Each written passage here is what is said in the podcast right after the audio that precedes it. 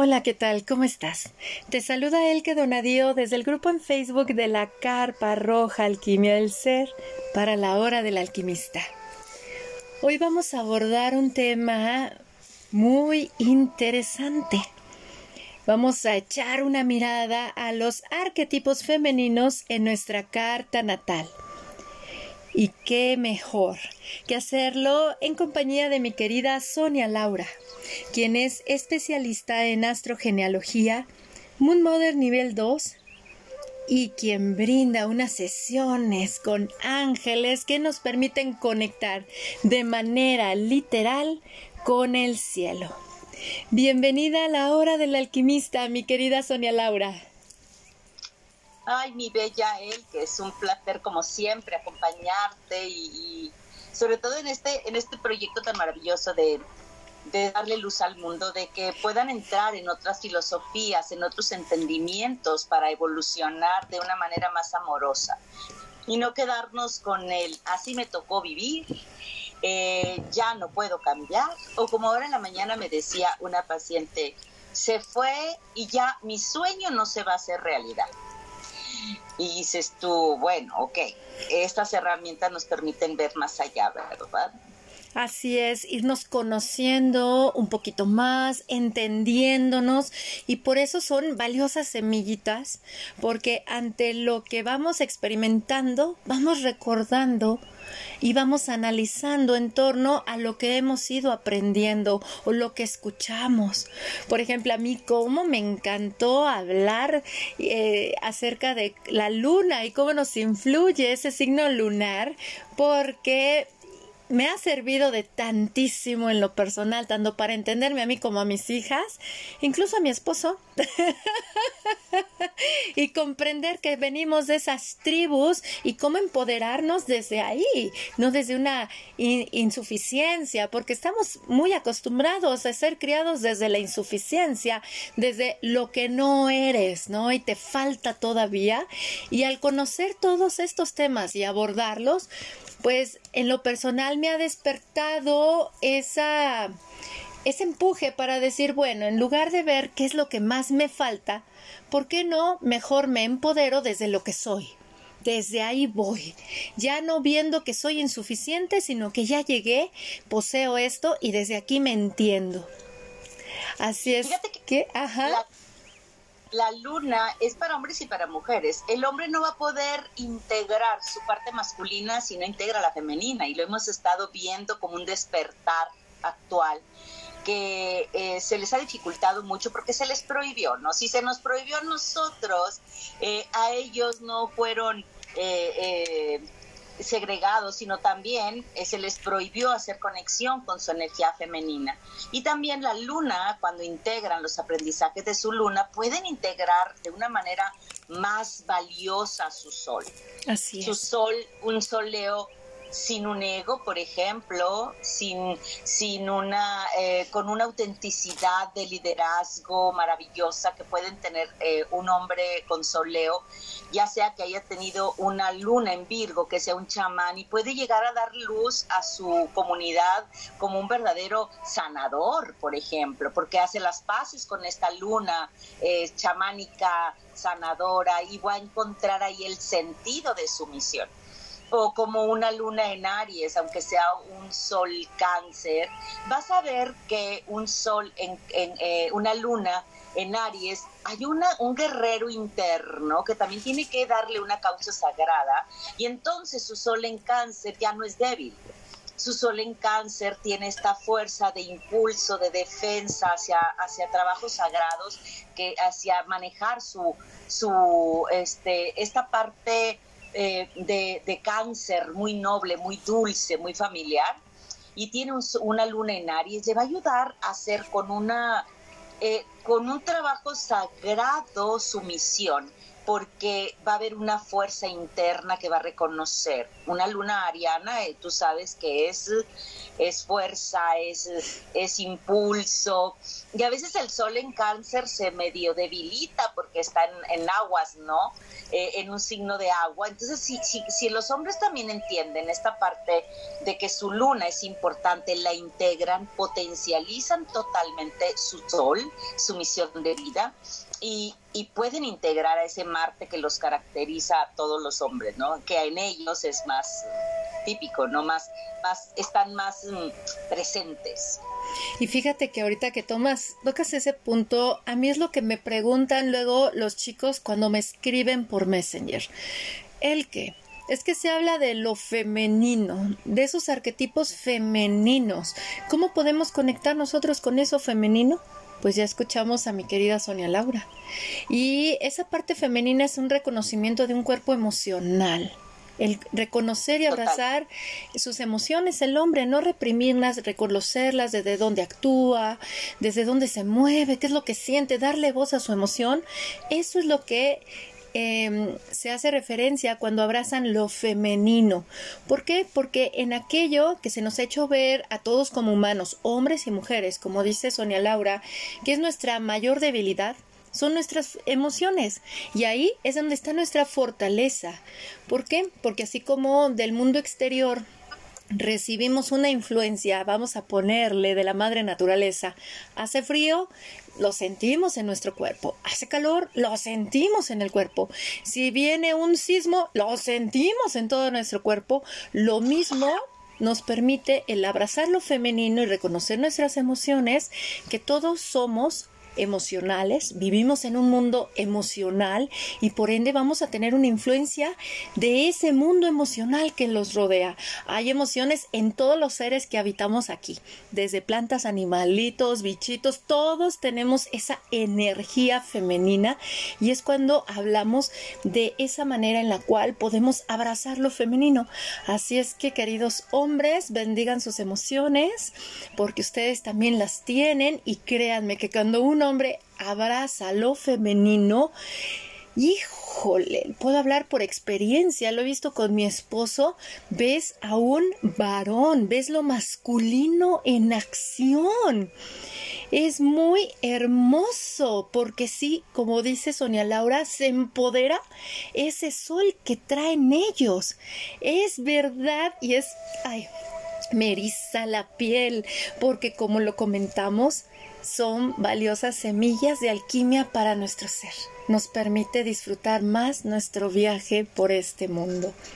Ahora bien, Ahora, ajá, te escucho corazón. Compartir que eh, estamos en una era de unir estas dos energías. Si en alguna era fue muy femenina, la siguiente muy masculina, esta que estamos cerrando, que cerramos, y nos tenemos que dar cuenta que no funciona estar separados, la energía masculina y femenina. En esta nueva era se nos pide no nada más a los hombres abrazar su feminidad, sino a las mujeres, nuestra, nuestra energía masculina de acción, para poder no competir, sino saber actuar.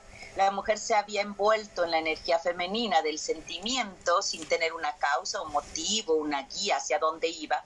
Y ahora que estamos entendiendo esto para las parejas es, es, es tan importante que, eh, digo, porque hemos estado en la transición el que, en la que ahora la mujer empieza a empoderarse, el hombre se siente menos y empieza la división.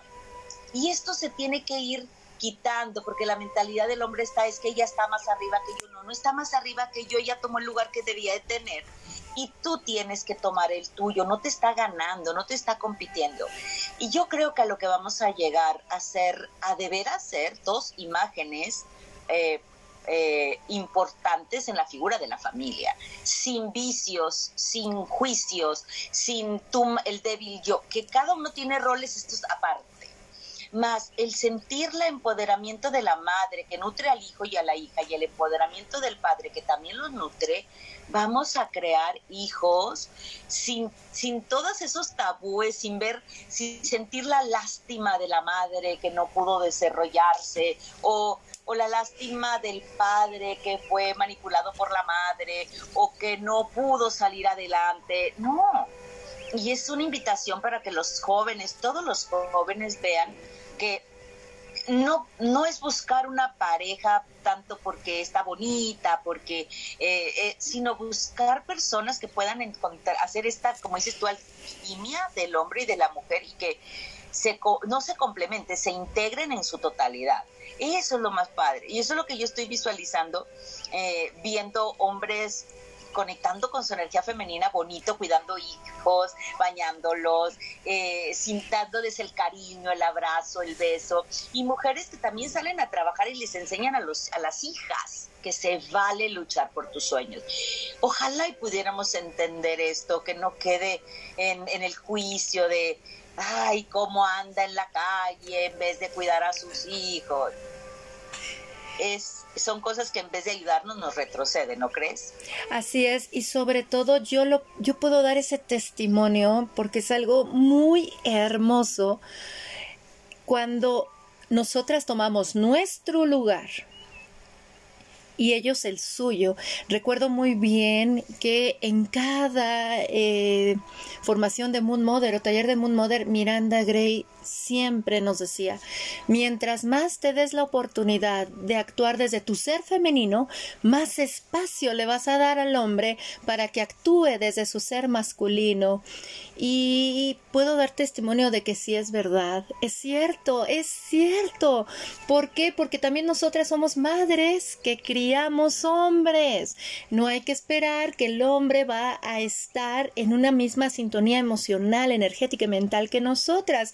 Al contrario, em, es por eso que le digo a César, tú y yo somos recordando las caricaturas del ayer estaban en la Liga de la Justicia, los gemelos fantásticos. Entonces le digo, tú y yo somos poderes de los gemelos fantásticos, actívense, unimos nuestras argollas de matrimonio y vamos a hacer equipo. Sobre todo, como tú bien dices, eh, Sonia Laura, para terminar con esa dicotomía o esa división entre la madre la buena, el papá el malo, o la mamá la mala, el papá el bueno, o ese hombre que se sienta inferior a la mujer empoderada.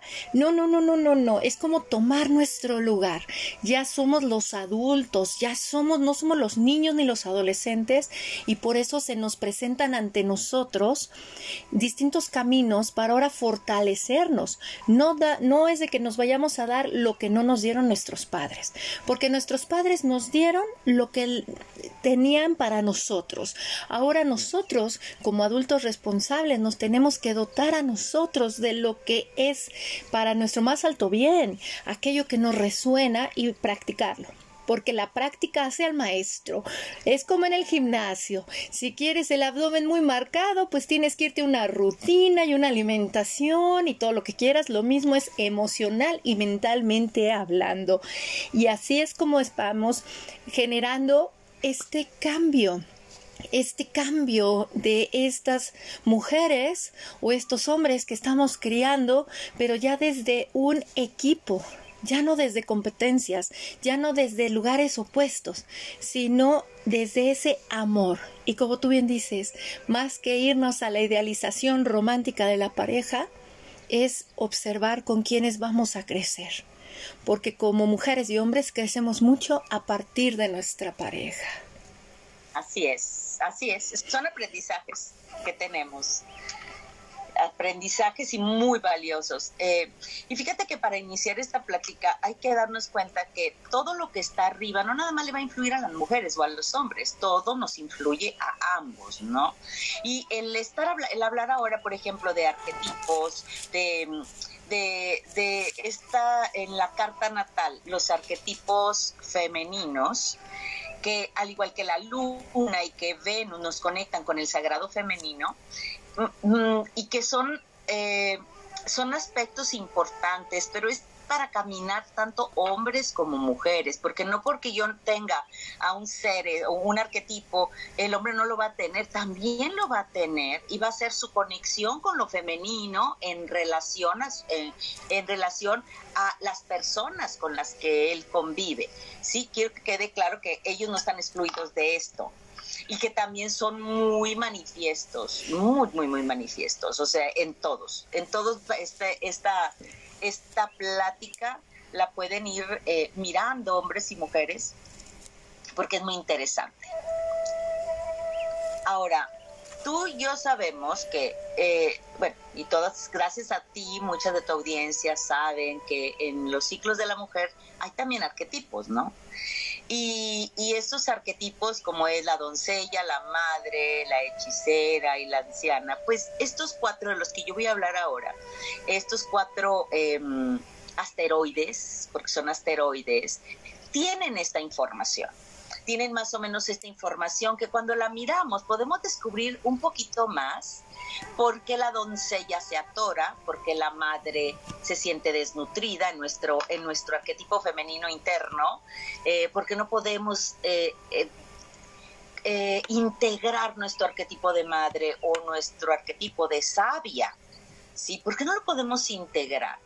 y o el arquetipo de la hechicera también. Porque qué pasa que por más que yo quiero hacer un intento y ay, no puedo conectar. Entonces en la carta también nos puede decir, eh, empezando por ejemplo por el arquetipo de la madre, todos sabemos bueno, todos sabemos por qué está en la mitología griega. Casi los arquetipos son tomados de diosas o de, de, figuras de la mitología que tienen ciertas características. Tenemos a Demeter, que es la diosa madre, que era la madre de las cosechas, y que se llamó Ceres por los griegos, también su, su, su eh, esta parte de, de, puede ser Ceres o, de Demeter, más en astrología se le llama Ceres, que es el arquetipo de la madre, es, es la diosa de las cosechas, la del instinto maternal, la que cuida eh, los hijos, no nada más de ella, sino de los, de los otros demás, incluso eh, todo esto, esta historia que tiene con su hija Perséfone de que fue raptada y que bajó al inframundo, fue raptada por Hades, el rey de, el dios del inframundo, y todo lo que se derivó de ella, que hasta las estaciones se dividieron para estas culturas, eh, donde la diosa tuvo que bajar al inframundo y fue doloroso para ella y fue a rescatar a quien a su hija a la que nutrió.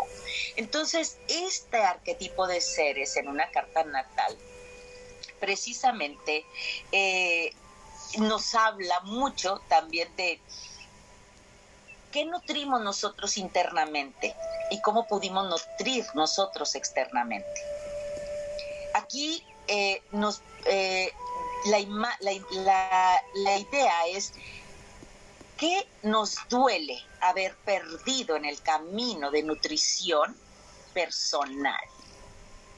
¿Qué nos dolió a nosotros? Porque de, de, hecho, la actitud de seres de dolor fue no más cosechas, a tal grado que eh, Júpiter tuvo que mandar eh, mm, a uno de los dioses, a Hermes, a hablar con Hades para hacer una negociación, porque ella dijo hasta aquí, yo no nutro a nadie.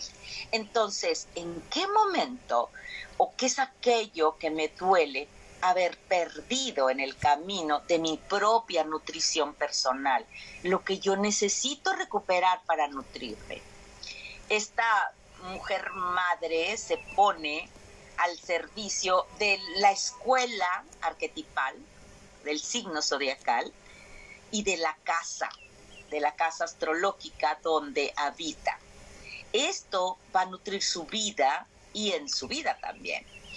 Y, es importante que lo miremos. Yo, yo estuve mirando cartas que tengo por aquí. Déjame, te digo. Una chica que tiene arquetipos muy marcados. Esta chica, déjame ver, mm, esta chica, eh, su papá murió cuando tenía cuatro años, en este caso. Ella tiene un Ceres en la casa 10 en Leo. Casa 10 estamos hablando que es donde brillas, ¿no? El lugar donde tú brillas. Y en una casa de Leo, donde se supone que eres estrella, o sea, Leo es corazones, es, es luces, es, es una energía mm, fuerte, ella tiene a seres ahí. Entonces, ella ha bajado al inframundo a través de su padre, claro, ¿Por qué padre? Porque la casa 10 es del padre. Y su vida, en su vida, ella perdió su padre. Entonces todo el dolor de pérdida del padre es la que ha llevado al inframundo. Ojo, se puede haber quedado ahí, ¿no? En el momento que ella empieza a trabajar con ella misma, empieza este florecimiento de su propio corazón. Y empieza a darse cuenta que el padre es el corazón, en su caso, ¿no? Que el padre lo lleva en el corazón. Cuando trabajé con ella fue reintegrar la energía masculina del padre y de la madre, porque la madre a través de que el padre eh, muere, obviamente también estaba ausente. Y ahí lo vimos en una luna acuariana también, ¿no? Entonces ella empieza a recuperar esta parte de dónde es donde ella se tiene que nutrir, ahí, a reconocer quién ella es, pero tuvo que entrar el inframundo a través del Padre. Entonces, esto es, es padre porque te das cuenta la historia cuando la compaginas. Por ejemplo, en mi casa, eh, yo tengo haceres en mi casa tres. Y, eh, y en el arquetipo de cáncer. Entonces, yo he tenido que viajar al inframundo a través de mis hermanos. Yo nomás tuve dos hermanos. Entonces, esa lucha de ser muy masculina, de dejar de nutrir mi parte femenina, porque tenía que ir al fútbol, al softball, a las carreras, a toda esta parte que de, cuando convives con muchos hermanos y tu papá ve que son dos hermanos, entonces los únicos lugares de expresión son los deportes, cosa que a mí no me gustaba, pero que aprendí. Entonces yo viajé al inframundo a través de mis hermanos para poder conectar con qué? Con el florecimiento de mi propio útero porque cuando me di cuenta que eso no era yo, empecé a, a, encontrar mi propia feminidad y a darme cuenta que eso me hacía diferente, pero me hacía también muy poderosa. Y así esto es como una historia muy bonita que cuando haces una carta y puedes empezar a mirar esta el arquetipo, qué parte no me nutrió, qué parte yo dejé de nutrir, que en este caso fue esta parte de, de, de, de mi feminidad qué parte yo puedo empezar a recuperar para florecer.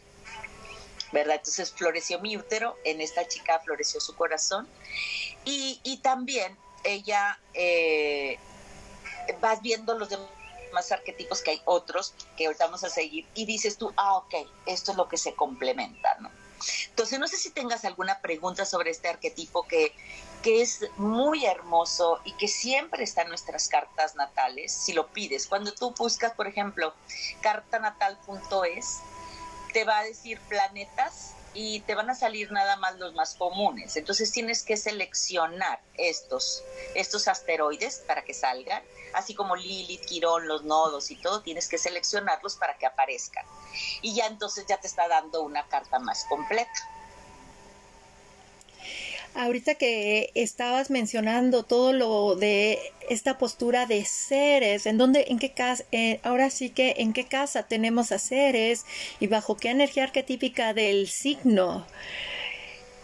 Yo nada más me encuentro como atando cabos, principalmente, tomando en cuenta también, vaya la redundancia, que cada signo tiene un elemento que lo rige y por ahí podemos ir viendo hacia dónde va esa parte como mental, intelectual, espiritual, física, emocional y precisamente cuando trabajamos con el arquetipo de la madre para abrazarlo en plenitud tenemos que ir a su oscuridad.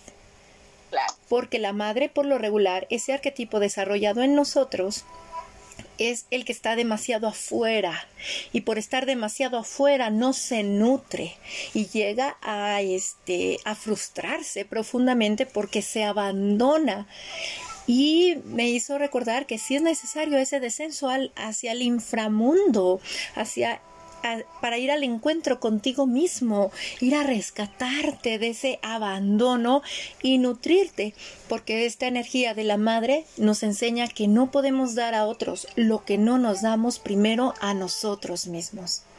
Exactamente, y es una parte fundamental eh, eh, de veras aprender a nutrir esa área que tenemos abandonada, esa área que, eh, en este caso, el brillo personal esa parte que digo yo, yo no puedo brillar y que empiezas a brillar a través de otros. Entonces, cuando te haces consciente, que al final esta parte de la astrología me encanta porque es evolutiva, cuando te haces consciente, a ver, yo, ¿por qué no me tengo que nutrir a mí?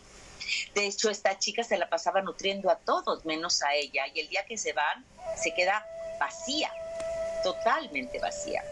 Entonces, cuando esta madre se pone al servicio, ya sea de, mm, de Géminis, de cáncer, de, de cualquiera de los arquetipos, puede sacar mucha, mucha información, recordando que cada arquetipo tiene un elemento también, ¿no?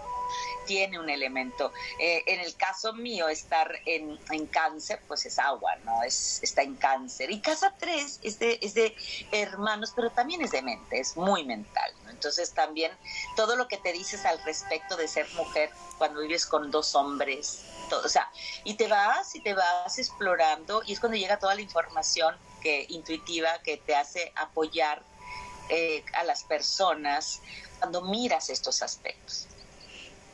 Así es, así es, y sobre todo nos permite observar que somos seres individualistas colectivos venimos de una totalidad. Si nos vamos a ciertas creencias, que venimos de una totalidad divina, que venimos aquí nos individualizamos y por eso siempre nos sentimos solos y aislados, pero somos colectivos.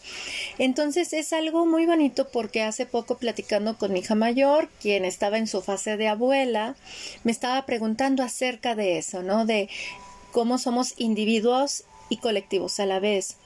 Y le digo, mira, conectar con tu individualidad te permite conectar con el otro. Muchísimo.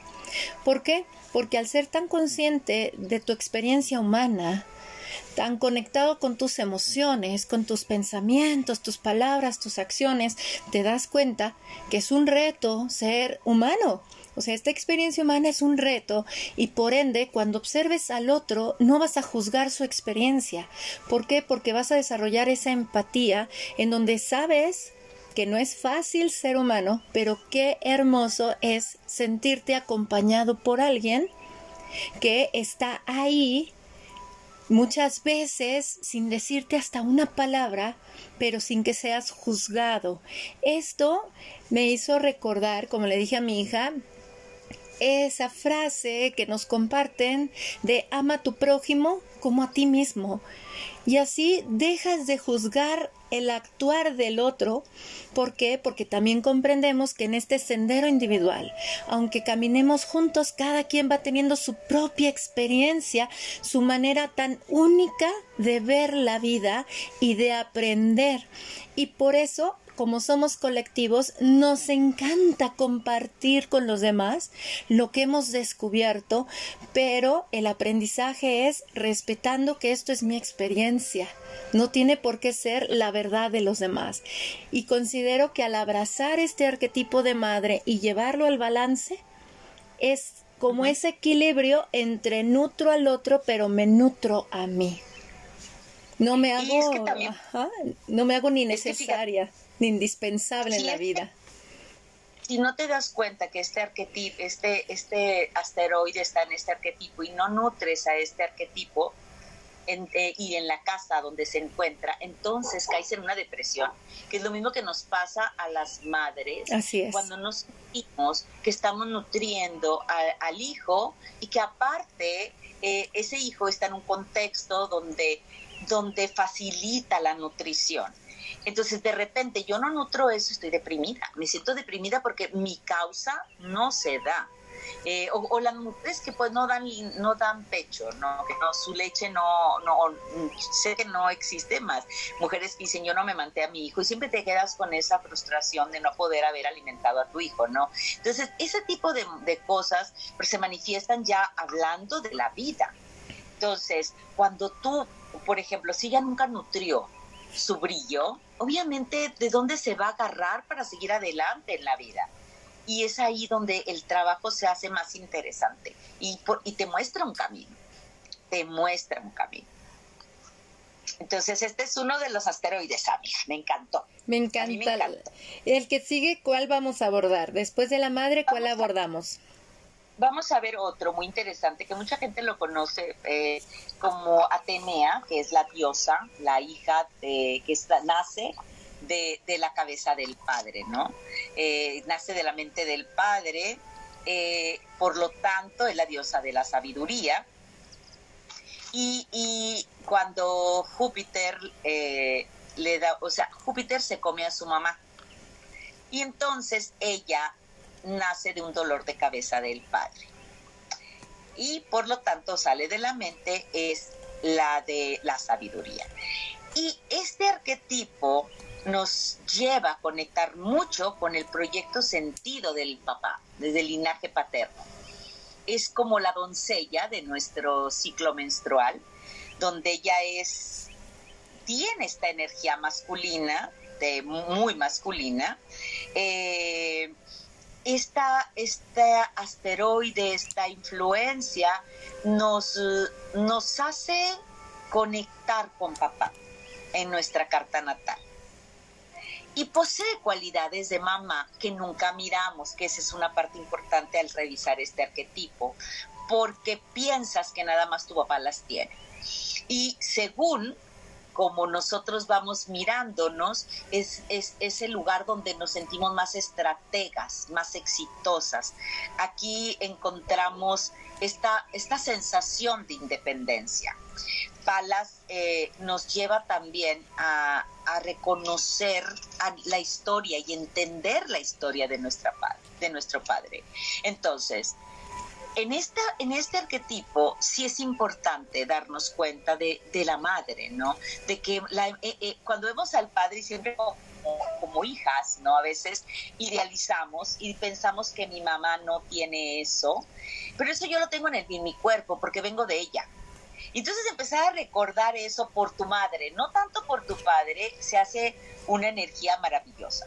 Entonces, donde se encuentre este arquetipo nos va a decir qué tan estrategas somos.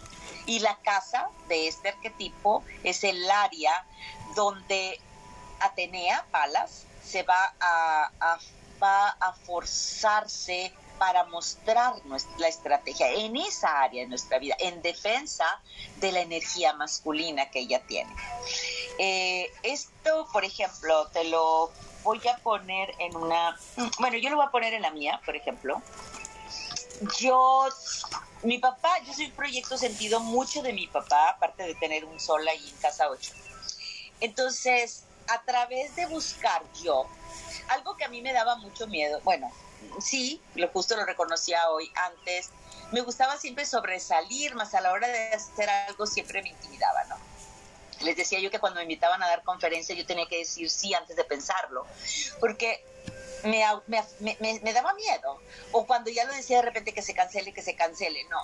Y, y precisamente ya que he trabajado esto, Tú sabes que mis live me encanta estar con la gente, que aunque no los veo, soy feliz hablando. O sea, la comunidad ha sido muy importante también para entender. Yo tuve un papá, mi papá era acuario, era muy, muy así, eh, generoso, le gustaba estar rodeado de gente, hombres y mujeres, él era muy feliz. Entonces yo, a través de buscar la comunidad, yo he podido entender mejor la historia de mi papá. Y entonces, cada vez que yo me arrojo, que estoy hablando que tengo, eh, tengo a Palas en la casa 11 de la comunidad, obviamente, y en el arquetipo de Aries, cada vez que yo tomo esa fuerza ariana, eh, tomo más sabiduría. Yo puedo aprender a ser más sabia, pero necesito darle fuerza a mi Aries ¿sí? Saber que estoy nutriendo la parte ariana mía, donde está ahí, que, me daba miedo. Y no porque no pudiera hacerlo, sino porque sentía que no podía. Entonces he descubierto, descubro esto también. Digo yo, ay, con razón. Lo miro, lo miro a los 63 años. Lo superé hace como 10. Más todo el dolor que me causó no haber tomado esta parte masculina mía, que era de mi padre también. Y algo muy importante, eh, siempre pensé que mi mamá por haber estudiado nada más la primaria no era sabia. Y empezar a integrar la sabiduría de, de, mi madre es como también darme cuenta que no nada más vengo de, de, ella, ¿no? Sino de sino que también traigo esta fortaleza eh, de ella en todos los aspectos.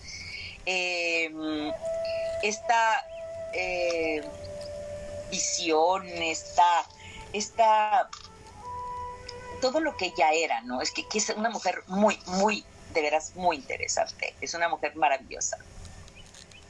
Mi mamá, mi mamá hermosa.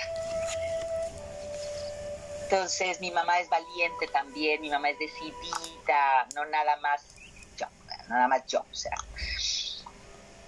este tiene esa visión y, a veces lo negamos, pero también lo tengo gracias a mi mamá.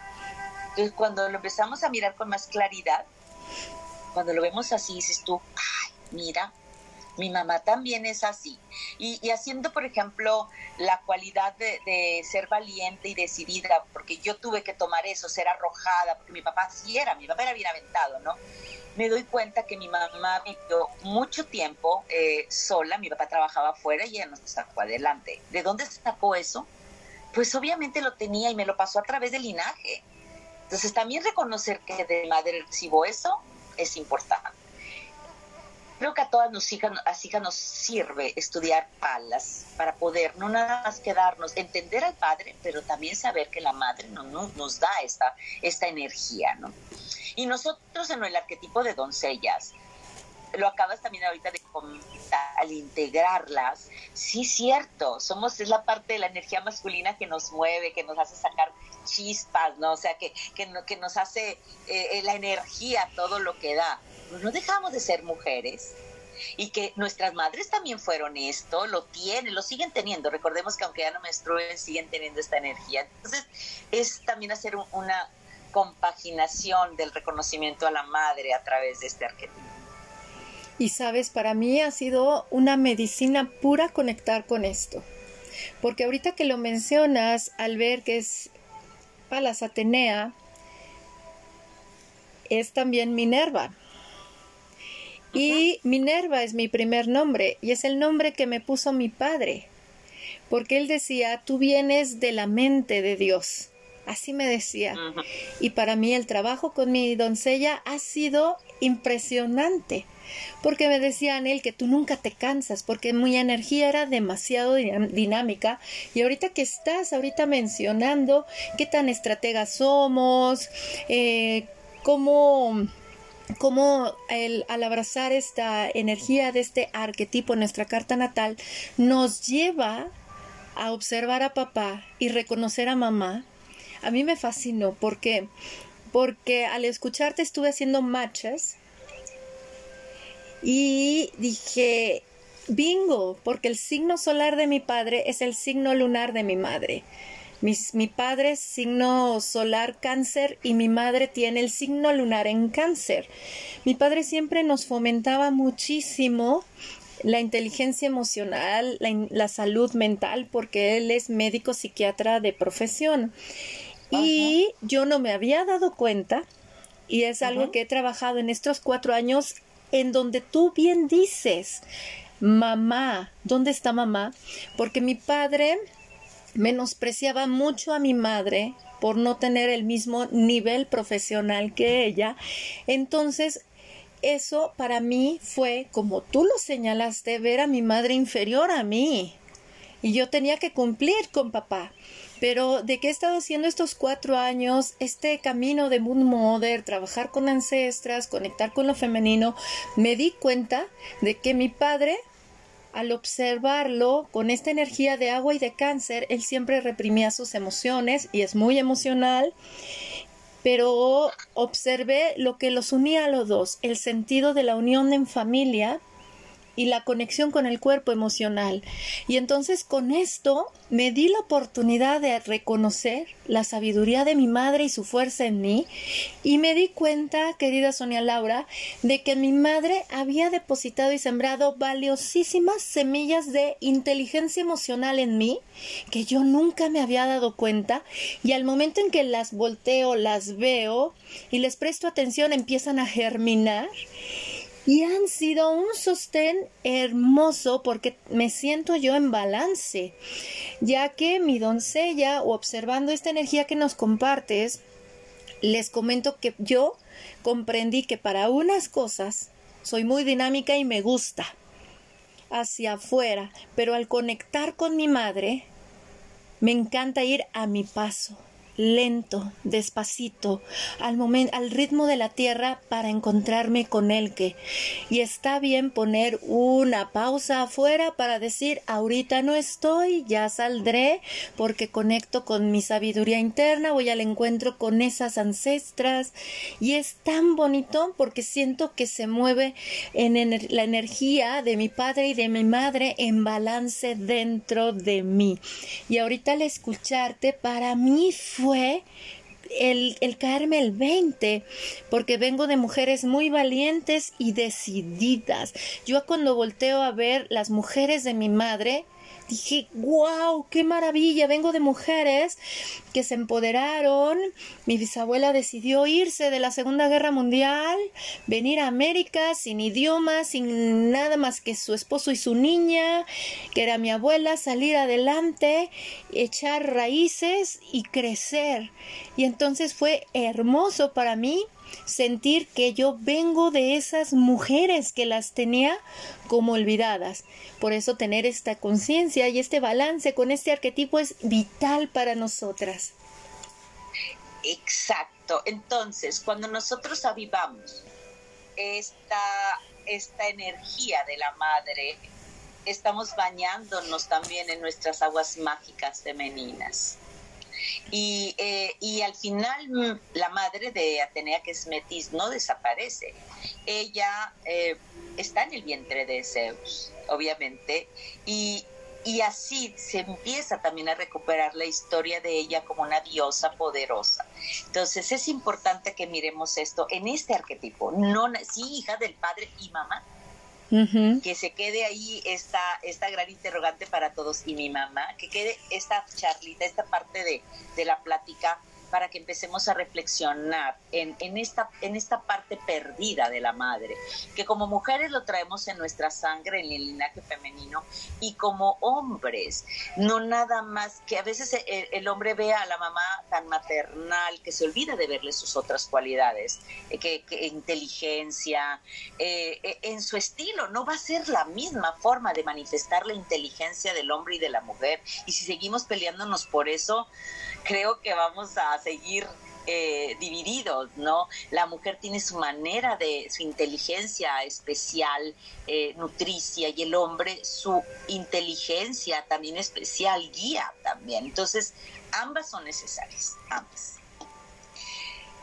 Y bueno, el siguiente arquetipo el siguiente arquetipo es el arquetipo de la esposa, es la esposa, que yo aquí la relaciono un poquito con la hechicera, porque Juno, que era la esposa de Zeus, era muy celosa, así, lo que no le gustaba, vámonos a la fregada, allá, no, no, no, era este, era aquella persona, esta, era esta mujer que estaba obsesionada nada más con su relación y todo aquello que no le gustaba lo eliminaba, tal el arquetipo de la hechicera. Lo que en es el, eh, tú sabes que en el arquetipo de la hechicera es mucho más fácil enviar a, a las personas al dragón y sin que te duela. O sea, ahí no hay nada maternal. Entonces, uno era muy especial, hacía de las suyas cuando una diosa estaba enamorando a su marido.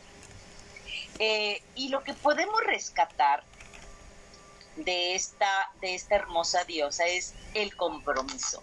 Porque si algo estaba comprometida la diosa Juno o era, que eran también los dos nombres que ella tenía, eh, era su matrimonio, ese era su principal compromiso, ¿no? Entonces, este, este arquetipo nos va a mostrar a nosotros nuestra capacidad de comprometernos y de aportar el equilibrio en todas nuestras relaciones. Es, también nos va diciendo cómo podemos caminar en esta toma de conciencia para hacer un contacto especial con nuestra espiritualidad. Eh, y, no la leemos juntos, sola, perdón, la leemos también, obviamente, con el hermoso Júpiter en la carta natal y, y con su arquetipo. ¿Por qué? Porque eso nos va a dar la profundidad de este camino del despertar espiritual. Ellos dos caminan juntos y nosotros también. Al final el compromiso es de ambos, o sea, estaban comprometidas ahí. Entonces era una guardiana muy celosa de esto. Y cuando estamos trabajando con ella, vamos a ver también comprometernos en, en las tres fases de nuestra, de nuestra mente. La esposa, la satisfecha, la viuda, la persona que toma decisiones, ¿no? Eh, hay que ver también en nuestra carta, sobre todo cuando hay ciertos eh, lugares donde está. Eh, a veces cuando está en casa uno, que el compromiso es con quién, conmigo misma. Yo cuando estudié astrología, y justo lo acabo de ver en, una paciente que tiene a Juno en la casa uno, eh, lo principal para ella era casarse. El hombre es importante. De hecho, la depresión que tiene es porque el hombre le dijo que ya no se iba a casar. Porque se le acabó el mundo. Yo recuerdo, yo también tengo a Juno en la casa uno. Entonces, para mí, Juno fue, era como, yo desde que salí de la carrera, así quería casarme. Y cuando mi esposo me dijo, nos vamos a casar, le dije, ¿para cuándo separamos la iglesia? Y o sea, era una cosa que se me hacía que no me iba a casar. Entonces puedo entender, yo puedo tener una carrera, yo puedo entender a esta persona que nada más se, está con la mente de que su única realidad era su pareja, o sea, y se acá y no, y no nutrió lo que tenía que nutrir, obviamente se fue hasta abajo, ¿no? Entonces, Juno es, es comprometida en cualquier área. En tu casa uno puede ser comprometida contigo, con tu historia, en la casa 2 puede ser con tus recursos, en la 3 con el mensaje que das, en la 4 con tu hogar, en la 5 con los hijos, en la 6 con el servicio, en la 7 en las relaciones, en la 8 con el linaje, en la 9 con ese viaje personal al que todas estamos llamadas, la 10 el lugar que tenemos en el mundo, el compromiso desde ahí, la 11 la comunidad, la 12, esta espiritualidad. Entonces, dependiendo de la casa, es el compromiso al que vamos a, al que vamos a adquirir. Entonces, en mi carta, por ejemplo, yo que la tengo en casa 1, yo guardo mi compromiso total conmigo y mi historia. Este es mi compromiso conmigo. Y sí, a lo largo ahorita puedo decir que eh, en la mañana que di una asesoría, pude verme en esa chica, porque también ya lo viví y puedo decirle, esa chica va a salir adelante. Y a través de mi historia he aprendido mucho. En mi caso, así ha sido, ¿no? Entonces, eh, el arquetipo, ¿dónde está? Tiene una cualidad, una cualidad.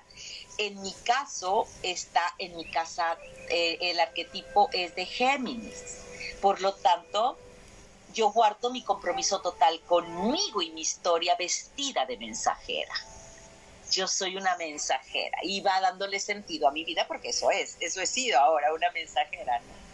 Y entonces cuando vemos la parte jupiteriana, donde está Júpiter, entonces este Júpiter me hace ser la compañera de mi pareja, Júpiter. Y si yo tengo a Júpiter en en mi casa 7, eh, por ejemplo, eh, asisto como compañera en un parto, ayudando a, en la casa 6, el servicio. Entonces, es donde se va tejiendo estas dos energías de, de hacer de este matrimonio de Júpiter y Juno en nuestra carta un camino de vida. Y me encanta, me encantó cuando lo vi, dije, ay, mira, porque eh, si no estamos comprometidos, o sea, eh, la pareja, uno estaba comprometida a su pareja, ¿verdad? Y nosotros podemos verlo desde la pareja, pero también lo podemos ver desde nuestro servicio, desde aquello que vamos a dar al mundo, ¿no? Entonces, ahí nosotros, en donde esté, siempre vamos a establecer algo que nos vincula con alguien algo que te vincula. Y es muy, muy bonito. A mí me, encanta porque también trabaja esta parte de esta fuerza interior que tiene, que tenemos como persona para adquirir compromisos.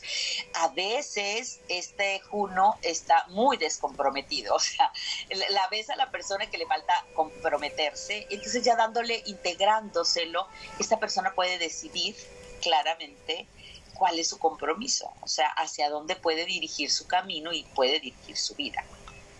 Y sabes, a mí me encanta. Voy a revisar mi carta natal para observar este arquetipo, aunque intuyo, intuyo, intuyo, ¿sabes por qué?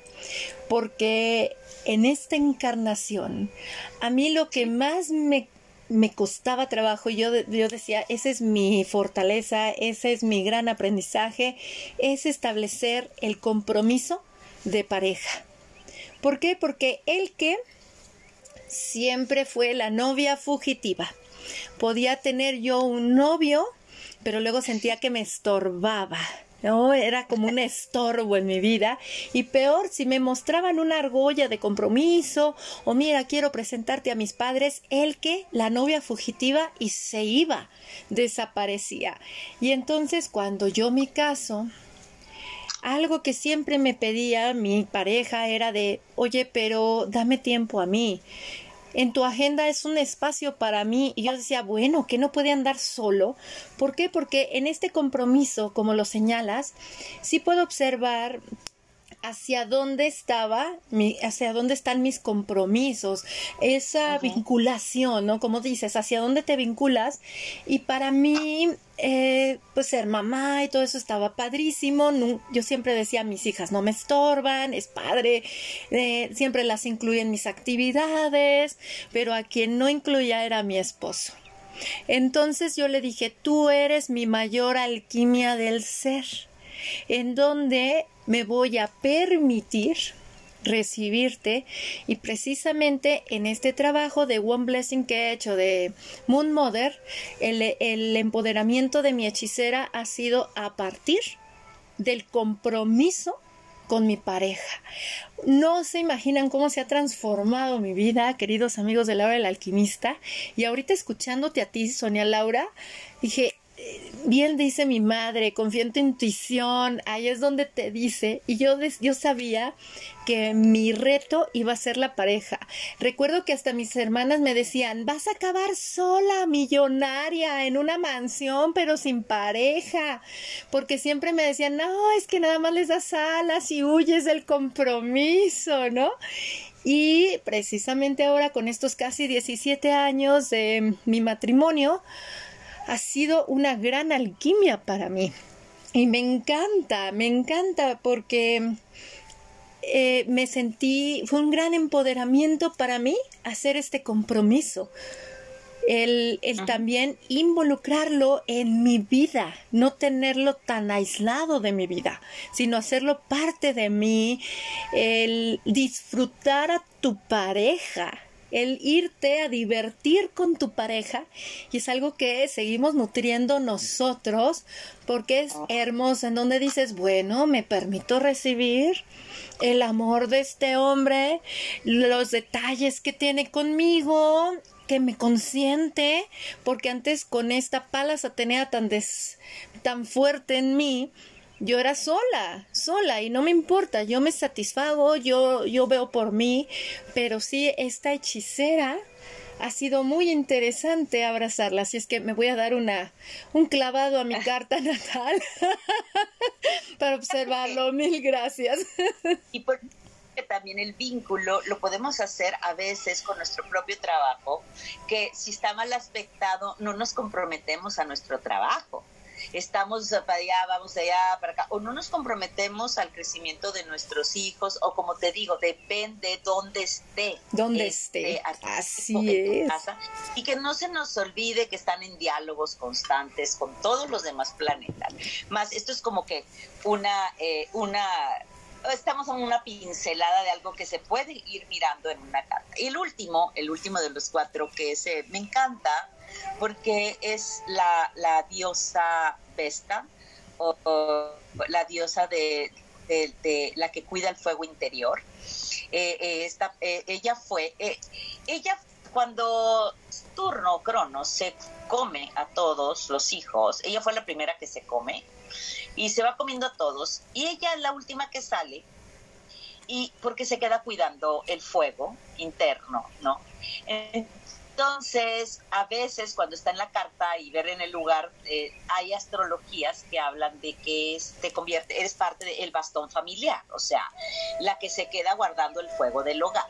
Pero lo vamos a mirar desde cómo nos puede potencializar a las mujeres, mirándolo desde esta parte que lo estamos relacionando de los ciclos, que la anciana sabia, la fase menstrual, donde guardamos este fuego místico, eh, esta forma donde nos reunimos con el cielo y la tierra en nuestro interior, cuando somos las guardianas de nuestro corazón, cuando estamos eh, poniendo el fuego en nuestro propio camino. Es la devoción. Entonces, ¿dónde está esta parte? ¿Qué, ¿En dónde la podemos ir eh, encontrando? Porque donde está nos va a indicar eso que pulsa en nosotros, eso que, que donde nosotros podemos elevar una plegaria, podemos conectar con un lugar sagrado. Eh, es como, el, como se leería, es yo resguardo este fuego cuando soy, y ahí depende del el arquetipo en donde te encuentras, que puede ser cuando, cuando eres creatividad, cuando, cuando eres eh, impulso, cuando eres niña, cuando eres ritualista, cuando eres amiga. En mi caso, en mi caso, yo, yo tengo un arquetipo Aries.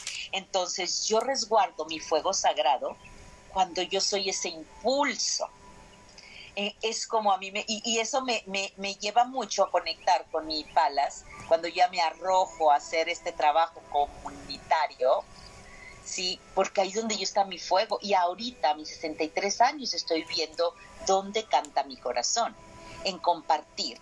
Y la casa donde está es, es, por decir así, yo soy, yo resguardo el fuego sagrado estoy impulso de quién, de mi tribu, de mi tribu. Y eso me, te digo, me resuena con lo de mi padre, que me llevó a entender que mi, que soy en la comunidad, es donde yo me expreso. Y bueno, y, si me pongo a contar todos los arquetipos, me doy cuenta que pues mi útero, ni, la comunidad, la tribu, el reconocer mi divinidad, eh, eh, esta parte de seres que, me ha nutrido. Entonces dije yo, ok, estoy en el camino correcto también. Entonces es una forma de ver. ayer tuve la oportunidad de ver a una mujer maravillosa que llegó con un pensamiento donde ella pensaba, bueno, ella sentía que estaba fuera del camino. Y de verdad, desde verle su carta, terminó sonriendo porque ella, ella está destinada a ser sanadora. Y ya era dula, ya era educadora prenatal, tenía un montón de cosas y de repente un día, a sus 29 años, decidió irse al desierto a verlo chamán. Ella tiene una luna en Virgo. Cuando le dije, hermosa, tú eres una chamana. Entonces todo lo mental se fue para empezar a encontrar esta parte. Y ella, por ejemplo, dice, yo resguardo el fuego sagrado cuando soy eh, impulso también, porque lo tiene en Aries, pero de su propia creatividad, cuando se arroja a sacar la creatividad eh, me encantó leerle también parte de su astrología arquetípica porque pues sí, nos llevamos también la hora eh, analizando la astrología arquetípica junto con la luna.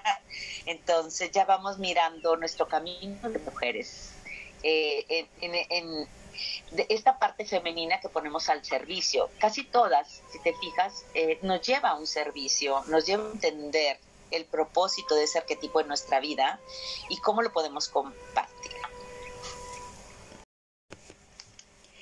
Qué interesante es observar el arquetipo de esta abuela anciana sabia dentro de nuestra carta natal.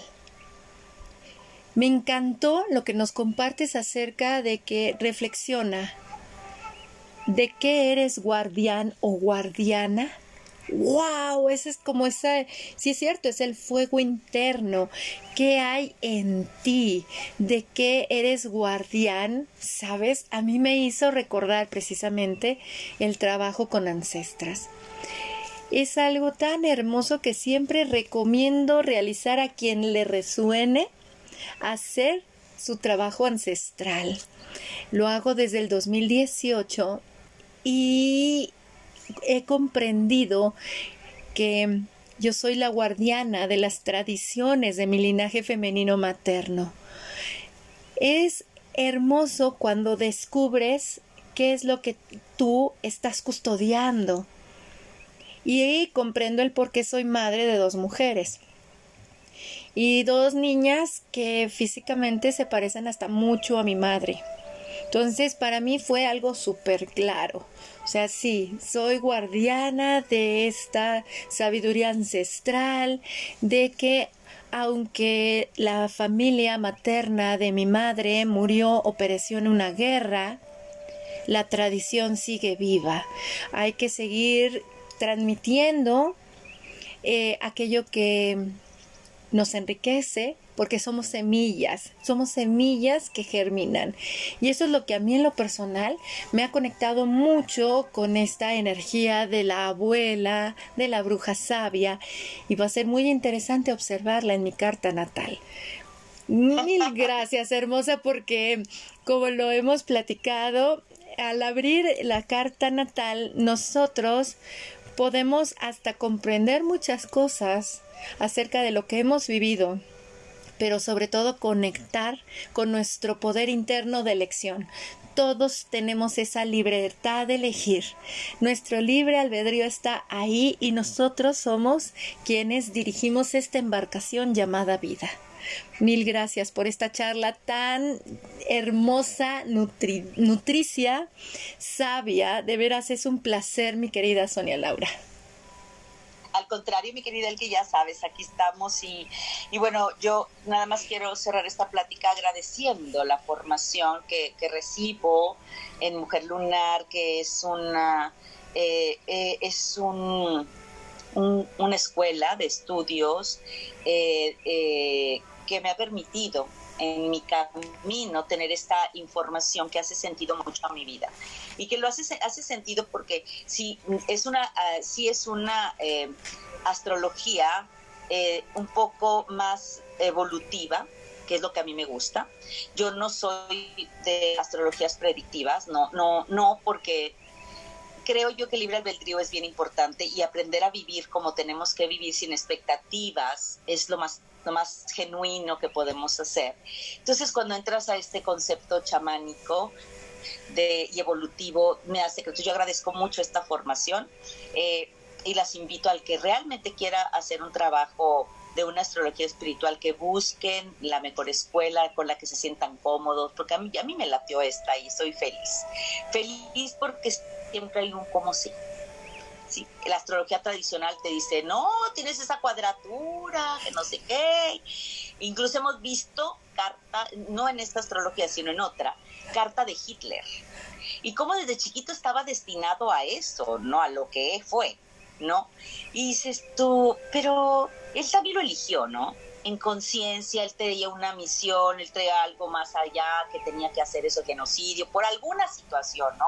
Entonces, ¿quiénes somos para alterar los destinos de Dios? Simplemente abrazar la astrología para entender nuestro camino, respetarlo, honrarlo y ser nuestra mejor versión. Así es, y sobre todo tocaste un punto muy interesante, esa astrología evolutiva, no la predictiva. ¿Por qué? Porque hay que reconocernos como seres muy influenciables muy influenciables.